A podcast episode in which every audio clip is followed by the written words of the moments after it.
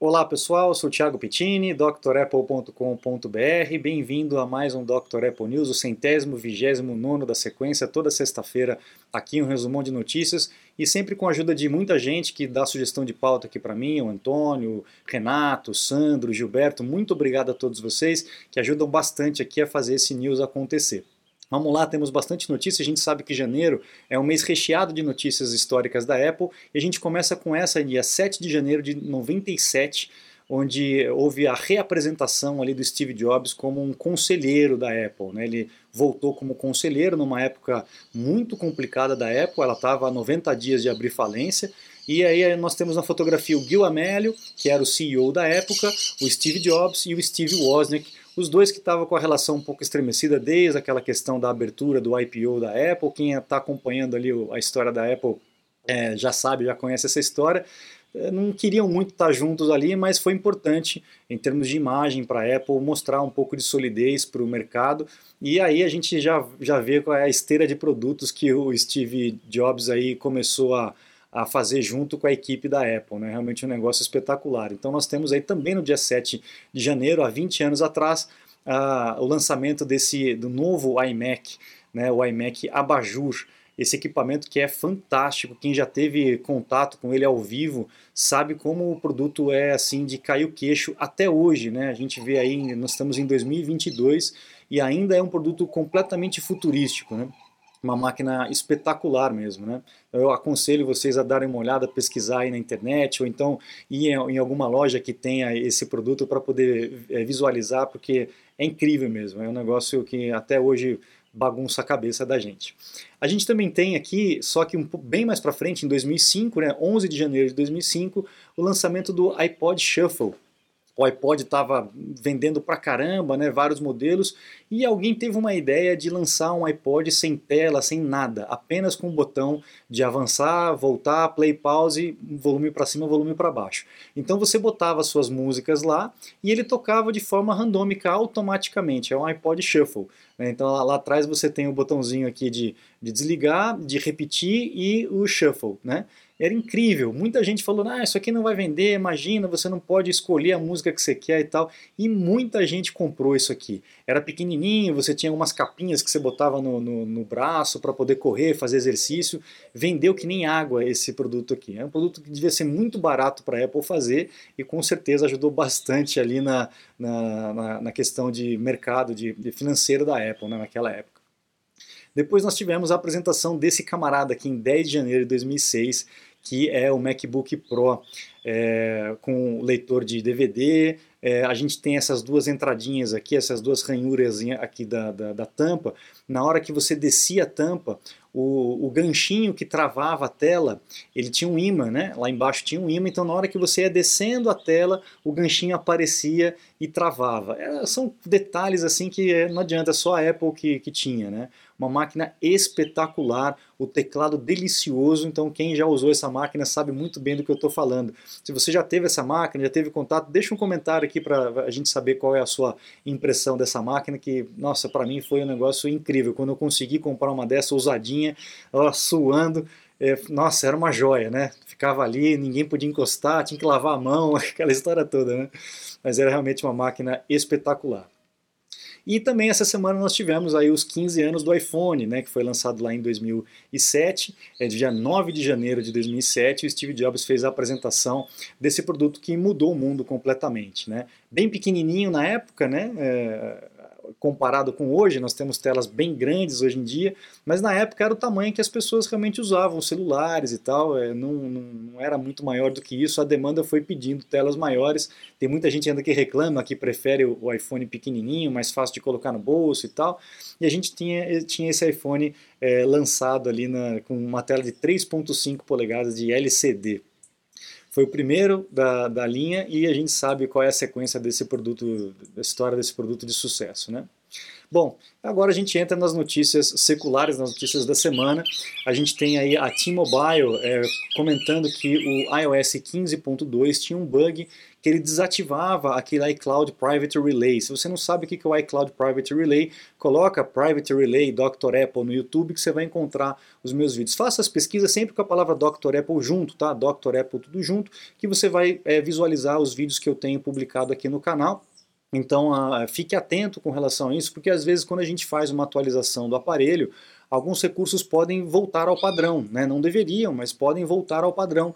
a gente tem que dar uma checada para ver é, se aquilo que é importante para a gente continua ativado ou não, tá bom? Então fique atento com relação a isso. E nessa esteira a gente já tem uma outra atualização do iOS e do iPadOS para a versão 15.2.1. Lembra que na semana passada eu falei de problemas com o HomeKit, né, problemas de segurança com o HomeKit, com o Message e tal? A Apple já resolveu essa situação, já lançou a atualização, então faça o backup dos teus equipamentos, faça o backup do WhatsApp, principalmente se você faz o backup do iPhone pelo iCloud, faça o backup do WhatsApp também antes de fazer a atualização, para você não correr risco de dar algum problema e perder alguma informação importante para você. Legal? Então, informações de atualizações são importantes.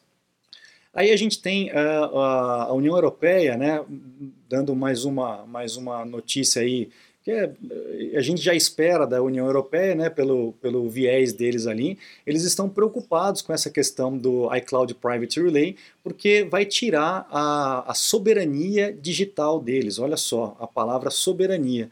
É muito perigoso isso. A gente tem visto aí é, governos, políticos tentando, e até empresas, né, tentando dominar a internet. E a gente sabe que a internet ela começou como algo, algo uh, militar, né, uma, uma arma de comunicação militar, mas acabou sendo é, disponibilizada para o público e é um, um, dos poucos territórios onde a gente tem ou deveria ter liberdade. Né? A gente sabe que liberdade, segurança, privacidade são coisas que são, são subjetivas, né? são sensações, mas a gente tem que lutar por isso. E a gente está vendo fortemente o grupo político é, lutando contra isso. E se esse, essa turma política está contra o iCloud Private Relay, é sinal de que ele realmente é bom que se ele tivesse falha, se não houvesse necessidade de preocupação, eles não estariam falando isso, né, pessoal? Então vamos ficar atento quem está contra quem para a gente poder analisar aí a real, a, a real situação. Né? Então eu fiquei muito assustado com o termo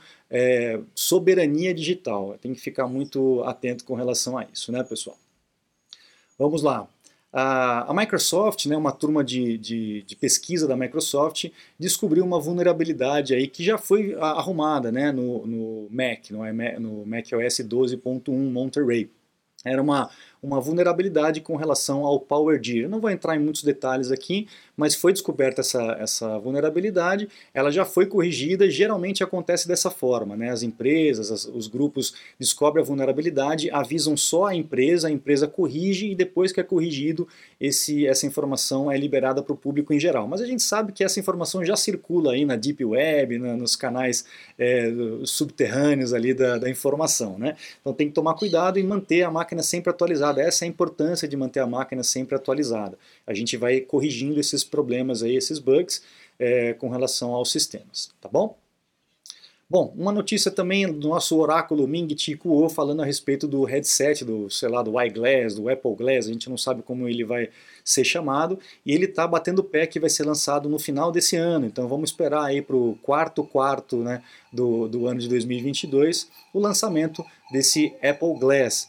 E é, o que ele está dizendo aqui é que a, o carregamento dele vai ser igual ao carregamento que a gente está vendo aí no MacBook Pro de 14 polegadas, com a mesma capacidade de, de 96 watts. Né?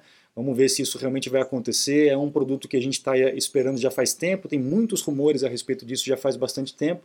E talvez venha aí esse ano, porque o Ming Chi Kuo não costuma errar, né? ele realmente é, é certeiro nas previsões dele.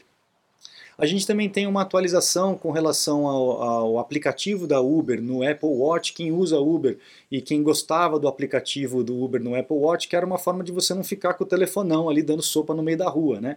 Então você chamava o Uber, abria o aplicativo no, no, no Apple Watch e você acompanhava toda o deslocamento do motorista e tal, as informações no Apple Watch. Era muito prático no começo, depois de algumas atualizações começou a ficar extremamente ruim, não funcionava, não emparelhava, você tinha que apagar o aplicativo e instalar de novo, enfim, ficou uma porcaria e por conta dessa porcaria provavelmente eles realmente abandonaram esse projeto. Vamos ver se mais para frente eles conseguem colocar de novo e fazer isso funcionar direitinho, porque realmente era muito bom por essa, essa questão de segurança, de vulnerabilidade, você não ficar com o telefonão ali dando sopa numa esquina qualquer, né? Ainda mais aqui no Brasil, a gente sabe como é que é, a situação é complicada, né? Você está desperdiçando seu iPhone, iPad, Mac? Ganhe tempo e produtividade com nossos cursos. Você vai aproveitar melhor seu Apple. Matricule-se em drapple.com.br. Ainda falando do, do Apple Glass, né, eu devia ter colocado essa notícia um pouquinho antes, mas tudo bem, não tem problema. A gente tem uma informação de patente aqui que a, a Apple garantiu, onde o, o, óculos que eles estariam desenvolvendo, ele se ajusta ao seu problema é, de, de, visual, né? É, hipermetropia, astigmatismo, etc. Né? Você não precisaria é, comprar um óculos específico para aquele problema, ou seja, a lente ela vai se ajustar de acordo com a sua necessidade visual. Olha que coisa incrível, né? Ao invés de você ter um óculos para longe, um óculos para perto, um multifocal, não sei aquela, um, um, escuro, um claro e tal, o Apple Glass ele é, resolveria esse problema. Seria um óculos só que ele vai se adaptar de acordo com a tua necessidade visual. Espetacular, né? A gente está vendo ah, a tecnologia se desenvolver muito rápido e tem muita coisa nova pela frente, pessoal. Esperem que o queixo vai cair, eu tenho certeza que vocês vão ficar bem animados com outras coisas que estão na esteira por aí. Bom, a gente tem visto também muitos rumores a respeito do iPhone 14, né? É normal, a gente, é, a Apple lança um, o 13 e já falam do 14, daqui a pouco já estão falando do 15 aqui. Você vai ter certeza que em breve, em alguns news aqui, a gente vai falar de rumores do iPhone 15. E o rumor é que a, é, a, aquela a história de, de que iria voltar o Touch ID para o iPhone, parece que não vai acontecer mesmo, tá? Pelo menos no 14 não vai acontecer essa volta do Touch ID, a gente vai continuar apenas com o Face ID. Os rumores que a gente tem visto por aí é que seria uma combinação, teria o Face ID também e o Touch ID para quem quiser, por aquela situação de máscara, etc. Para quem tem um relógio, essa situação da máscara está bem resolvida porque ele já desbloqueia automaticamente quando você está com o relógio no pulso, mas para quem não tem é difícil, você tem que ficar tirando a máscara ou então digitando a senha é um pouco chato mesmo. Se voltasse o Touch ID, eu tenho certeza que muita gente iria gostar. Ainda nesses rumores, a gente falou na semana passada que eh, o Note iria sair do iPhone 14, aquele entalhe que nós temos na parte de cima com a câmera, com Face ID, etc. E viria um buraquinho no formato de uma pílula, né? Esse buraquinho aqui que nós estamos vendo aqui. E agora o rumor já é um pouco diferente, nós teríamos a pílula e um pontinho ao lado. Então a gente não sabe exatamente o que, que vai ser, vamos ter que esperar, não tem jeito, até a última hora. Se bem que tem visto, a gente tem visto muitos vazamentos ali, a gente já acaba sabendo como é que é o produto antes da Apple lançar, é, da Apple fazer o evento dela, né? E isso tem deixado a Apple de cabelo em pé e corrida atrás desses vazadores aí. Tem, inclusive tem muita gente que já se deu mal com relação a isso. Mas uma notícia é, importante e com relação aos engenheiros da Apple, né? A, a turma está correndo atrás do prejuízo. A gente falou da semana passada que a Intel já surrupiou um engenheiro-chefe ali do, do, do, Apple Silicon, né? Que fazia a transição, que era o Jeff Wilcox. E agora mais um foi embora, que é o Mike Filippo. Ele foi para a Microsoft. Então a Microsoft também está correndo atrás de desenvolver o próprio chip, provavelmente, né? Para poder contratar esse camarada aí. E está havendo uma debandada, com certeza, muita grana está rolando nisso aí. E a gente vai ver a concorrência é, correr atrás desse prejuízo. E isso vai ser excelente. Eu não, não costumo ficar preocupado com isso, porque quanto mais concorrência, mais a empresa, a Apple, no caso, precisa se mexer para estar na vanguarda, né? ter novos produtos, novas funcionalidades e tal. Então isso é muito bom. Se tem uma empresa só mandando no, no negócio, tá, alguma coisa está errada. Né? Então é, é legal a gente ter esse mercado mais aberto para que a criatividade se aflore e a gente tenha outras opções. Eu acho muito bom isso. E para encerrar, a gente tem uma informação é, preocupante. Lembra que eu falei na, no vídeo da bateria, né? Foi o último vídeo que eu lancei aqui no canal. Se você não assistiu, assista esse vídeo da bateria, que é importante a gente ter essas informações de baterias paralelas, né? E eu comentei no vídeo que as pessoas no, no, eBay, no Mercado Livre, etc., acabam fazendo ou até comprando é, bons reviews para que o produto seja é, destacado e as pessoas acreditem e acaba, acabam comprando o produto. Né? Então a gente tem um produto lá na App Store, um aplicativo na App Store, que acabou faturando 13 milhões e é um produto que oferece um serviço que já tem, um serviço gratuito do próprio sistema. Só que como é um aplicativo que tinha muitos reviews bons, muita gente começou a comprar é, acabou acreditando no produto, acreditando nesses reviews e a empresa acabou faturando mais de 13 milhões, é, mas eu acho que isso é em seis anos, em quatro ou seis anos, se eu não me engano, tá? Então, pessoal, é, a gente tem que ficar atento com relação a isso. Mesmo a gente tomando esses cuidados de visualizando o site, vendo os reviews e tal, a gente ainda tem que botar uh, os dois pés atrás ali e é, aprofundar o nosso conhecimento com relação a esses aplicativos, a esses serviços, para ver se de repente a gente não está sendo passado para trás. Né? Então isso acontece em todos os lugares, nenhum sistema está livre disso é, e nenhum mercado está livre disso. Né? É o famoso fake news que sempre existiu né? e agora a gente tem esse nome porque isso tudo está mais divulgado. Mas a gente está é, sendo alertado com relação a isso, então tem que ficar atento, tá pessoal?